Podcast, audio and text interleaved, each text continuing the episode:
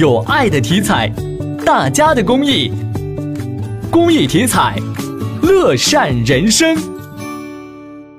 郑州多部门将联合在郑州火车站、新郑机场、郑州高铁站等交通枢纽地区严查各类非法营运。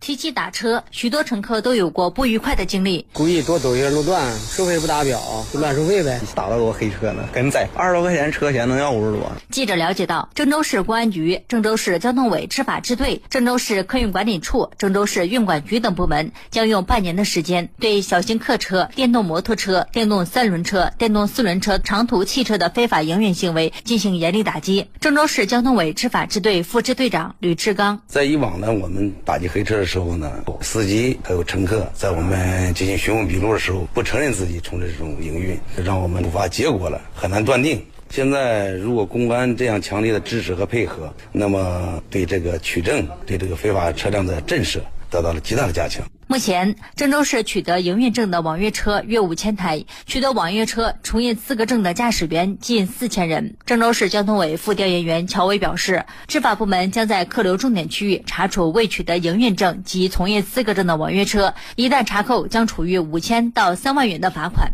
几个重点区域呢，我们会安排专门的力量，全方位、全时空的一个蹲守，发现从事非法客运的现象，及时的进行一个打击和治理。另外呢，欢迎广大交通参与者、乘客，发现了非法客运的这种现象和行为的话呢，及时通过一二三二八啊进行一个投诉，我们交通执法部门呢也会及时跟进，进行一个查处。